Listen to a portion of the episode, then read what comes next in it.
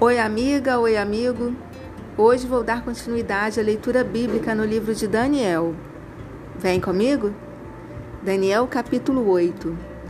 Tradução João Ferreira de Almeida. No ano terceiro do reinado do rei Belsazar, eu, Daniel, tive uma visão depois daquela que eu tivera a princípio. Quando a visão me veio, pareceu-me estar eu na cidade de Suzã, que é província de Elão e vi que estava junto ao rio Ulai. Então levantei os olhos e vi, e eis que diante do rio estava um carneiro, o qual tinha dois chifres, e os dois chifres eram altos, mas um mais alto do que o outro, e o mais alto subiu por último.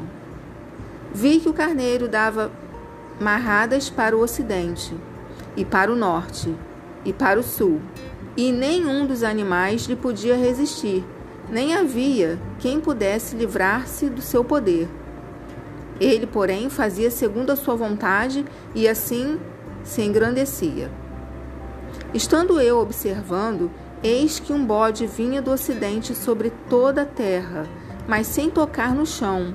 Este bode tinha um chifre notável entre os olhos. Dirigiu-se ao carneiro que tinha os dois chifres, o qual eu tinha visto diante do rio, e correu contra ele com todo o seu furioso poder. Veio chegar perto do carneiro e, enfurecido contra ele, o feriu e lhe quebrou os dois chifres, pois não havia força no carneiro para lhe resistir. E o bode o lançou por terra e o pisou aos pés. E não houve quem pudesse livrar o carneiro do poder dele. O bode se engrandeceu sobremaneira e na sua força quebrou-se-lhe o grande chifre. E em seu lugar saíram quatro chifres notáveis para os quatro ventos do céu. De um dos chifres saiu um chifre pequeno e se tornou muito forte para o sul, para o oriente e para a terra gloriosa. Cresceu até atingir o exército dos céus. A alguns do exército e das estrelas lançou por terra e os pisou. Sim, engrandeceu-se até o príncipe do exército. Dele tirou o sacrifício diário e o lugar do seu santuário foi deitado abaixo. O exército lhe foi entregue, com o sacrifício diário por causa das transgressões, e deitou por terra a verdade. E o que fez prosperou.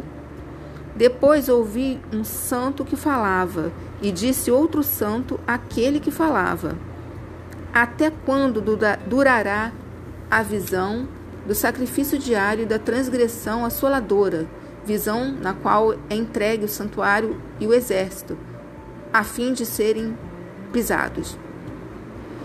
Ele me disse: Até duas mil e trezentas tardes e manhãs, e o santuário será purificado. Havendo eu, Daniel, tido a visão, procurei entendê-la, e eis que se me apresentou diante uma como aparência de homem. E ouvi uma voz de homem de entre as margens do Ulai, a qual gritou e disse: Gabriel, dá a entender a este a visão. Veio, pois, para perto de onde eu estava. Ao chegar ele, fiquei amedrontado e prostrei-me com o rosto em terra.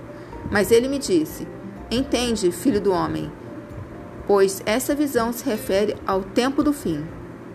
Falava ele comigo quando caí sem sentidos, rosto em terra. Ele, porém, me tocou e me pôs em pé no lugar onde eu me achava. E disse: Eis que te falarei e que te farei saber o que há de acontecer no último tempo da ira, porque esta visão se refere ao tempo determinado do fim. Aquele carneiro com dois chifres que viste são os reis da Média e da Pérsia. Mas o bode peludo é o rei da Grécia. O chifre grande entre os olhos é o primeiro rei. Grande entre os olhos é o primeiro rei. O tecido quebrado, levantando-se quatro em lugar dele, significa que quatro reinos se levantarão deste povo, mas não com força igual a que ele tinha. Mas no fim do seu reinado, quando os prevaricadores acabarem, levantar-se-á um rei de feroz catadura e especialista em intrigas. Grande é o seu poder, mas não por sua própria força. Causará estupendas destruições, prosperará e fará o que lhe aprouver. Destruirá os poderosos e o povo santo. Por sua astúcia nos seus empreendimentos, fará prosperar o um engano. No seu coração se engrandecerá e destruirá muitos que vivem despreocupadamente. Levantar-se-á contra o príncipe dos príncipes, mas será quebrado sem esforço de mãos humanas. A visão da tarde e da manhã que foi dita é verdadeira. Tu, porém, preserva a visão, porque se refere a dias ainda muito distantes. Eu, Daniel, enfraqueci e estive enfermo alguns dias. Então me levantei e tratei dos negócios do rei. Espantava-me com a visão, e não havia quem a entendesse.